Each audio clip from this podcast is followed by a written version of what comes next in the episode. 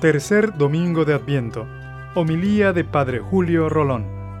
Esperar con alegría. Hemos escuchado el apóstol Santiago decirnos, tengan paciencia hermanos hasta la venida del Señor. En estos días que he estado hablando un poco de la situación social que estamos esperando, esto de tener paciencia en uno de los lugares donde más tenemos que, practicarlo es en la oficina de los médicos. Aquí hay médicos, doctores y doctoras. Digo, no pasa nada, no voy a decir nada malo. Es que faltan médicos. Hay tantas situaciones que muchos de nuestros médicos se han ido. Y los médicos están hasta el tepe de trabajo. Creo yo que es así. Y, aquí dice, tengan paciencia hermano hasta la venida del Señor. Y yo hago un atrevimiento, un cambio. Tengan paciencia hermano hasta que el médico la atienda. Cuando estamos en la oficina del doctor, del médico, tenemos una cita médica. Nos dicen, esté a las 8 y nos atienden a las 2 de la tarde. Cosas que pasan. Y se ha creado como una cultura en en la espera. Allí está la mamá del padre George, y tú sabes que eso es así. Bien, la mamá del padre George. Y se crea, eh, eh, una, se ha creado una cultura, y por eso nos dicen pacientes. Y empezamos a hablar, a dialogar, y, ya la gente se conoce cuando llega fulano, fulana, cuando están, cuando son pacientes recurrentes. Y comienza la competencia de ver quién está más enfermo. ¿No han visto eso? Ah, yo tengo un dolor aquí, ah, yo tengo otro acá, otro acá.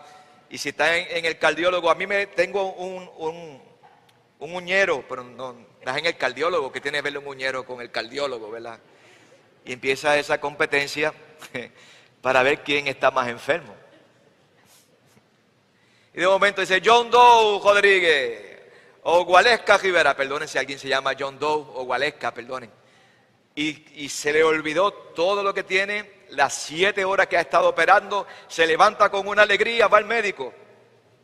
El médico le atiende en dos minutos y sale contento, contenta, y les dice a todo el mundo, que salgan pronto. Bien, esa no, somos así, ¿verdad? Se, se, ha creado. Uso esto porque se nos hace, se nos hace fácil entender que cuando vamos a, a la cita médica hay que esperar. Hay que esperar, hay que ser paciente y por eso somos pacientes. Y, ese cambio que hay cuando somos atendidos y a pesar de que nos han dicho que estamos mejor, que estamos peor o que nos quedan tres horas de vida, salimos diciendo ya el médico me vio bien y puedo irme tranquilo, tranquila a mi casa, a mi hogar. Esa, esa realidad de estar en una cita médica con el achaque, con el dolor, con la situación de salud, esperando a que el médico me vea y después que el médico me ha visto salgo para continuar mi vida, es lo que nos presenta la liturgia de este tercer domingo de Adviento. Una alegría, una alegría que permanece a pesar de la dificultad, a pesar del dolor, y que eso solo Dios lo puede dar. tú no puedes adquirir eso por tu propia fuerza. Eso, eso es imposible. Esta alegría de la que yo estoy hablando, la que permanece a pesar del dolor de la circunstancia. Siempre se ha hablado, aquí las que son madres, lo saben, que cuando dan a luz a su hijo, después que lo tienen y le presentan a su bebé y se lo ponen en el pecho, en el vientre, Dicen que se olvida del dolor que ha pasado por, disfrutar de tener a su hijo y a su hija en sus manos, el que llevaba por nueve meses en su vientre. Algo así, algo así parecido. Por eso hoy Santiago nos dice, tengan paciencia hermanos hasta la venida del Señor. Si recordamos, la semana pasada estábamos leyendo la carta a los romanos y en la carta a los romanos se nos decía dos cosas para poder vivir la esperanza cristiana. Lo primero que nos decía San Pablo el domingo era tener paciencia. Y hoy tengan paciencia, porque el Señor viene, el Señor llega y no nos va a dejar. Tengan paciencia. Y lo segundo que nos decía es San Pablo era que escudriñemos la palabra. Acude a la palabra. Vas a tener respuesta, vas a tener luz, pero tenemos que acercarnos a ella con esa sed que todos tenemos en este momento y que solo el Señor puede saciar. Teniendo todos estos elementos y con la parábola de la oficina del médico, cuando estamos allí pacientemente esperando a que nos atiende y al final viene el resultado, pues la iglesia nos invita a espera en alegría, a esperar con alegría. Y hay tantas veces nosotros como pueblo que vivimos esto y, y no nos damos cuenta de que estamos poniendo la esperanza en el Señor. Hay un cántico, le voy a pedir a Michael que no lo cante, oíste Michael, ni lo toques, ni con el cuadro que tienen allá arriba sonando, no hace falta, porque no es un cántico litúrgico. Sin embargo, cuando lo escuchamos, la mayoría de nosotros no sabemos de memoria la letra de ese cántico y si nos suenan la música, especialmente el cuatro, empezamos a, a tararear o a mover el pie o las manos o mover el cuerpo. Cada uno sabrá y, Mingo empezaría con la pandereta a tofuete. Bien, a mí me encanta cuando suena el cuatro y hace tiritín, tiritín, tiritín, tin. Ya verán cuál es la canción. Ustedes la siguen. Yo voy a tararearla y ustedes síganla para ver si la saben. Estando en la cruz,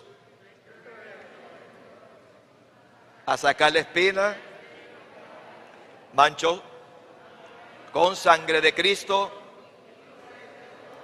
rojo, el cardenalito, ¿verdad? No lo vamos a cantar, ¿verdad? Eh, bien. Fíjense que nosotros cuando escuchamos la música con esa letra, no nos damos cuenta de lo que estamos cantando. ¿A dónde se posó el pichón? ¿Dónde? En la corona. Y se llama Cardenalito. Una canción pegajosa, contagiosa, que invita a mover las manos, las piernas. Sin embargo, habla de la pasión de Cristo. Y la canción sigue. Si leemos toda la letra de esa canción nuestra, llega hasta el final de que necesita la libertad, que es la libertad de los hijos de Dios, la que tú y yo necesitamos. Una alegría, pero cantando un cántico con sabor a pasión de Cristo. Y así es nuestra vida, querámoslo o no. Por eso necesitamos de ese médico, de acudir a ir algún día y nos atienda en la oficina y nos diga, ya no tiene esa enfermedad. Qué lindo cuando enseñan a los pacientes de cáncer que suena la campana. Qué, qué júbilo, qué alegría, qué emoción, sobre todo cuando es un niño o una niña que ya está libre de cáncer. En el dolor, alegría. Pero como te he dicho, solo será eso posible vivirlo en el Señor. No, no, hay, no hay otro lugar. Por más que experimentemos o buscar esa alegría que tú y yo necesitamos, no, no, no hay nada que lo satisfaga, sino solo el Señor. Así que es un reto, es un reto descubrirlo. Entonces, yo uno, lo que nos decía la palabra el domingo pasado, paciencia y escudriña la palabra para descubrir en eso la esperanza que no defrauda, la esperanza que nos da alegría, la esperanza que nos sostiene. Por eso el color rosado por eso ya hoy la iglesia se viste de signos de Navidad que todavía no ha llegado, porque todavía falta poner más elementos, porque nos acercamos a la gran fiesta de la liberación. Vuelve a decirnos y termino la carta de Santiago, no se quejen, si tengan paciencia también entre ustedes, manténganse firmes, porque la venida del Señor está cerca. Así que esta liturgia de este domingo vuelva a despertar en nosotros la esperanza de esperar en el Señor y así alcanzar la felicidad que tanto necesitamos, que será, comienza aquí en la tierra y culminará en el cielo, estando con el Señor y con tantos seres queridos que ya gozan de su presencia. Que así sea.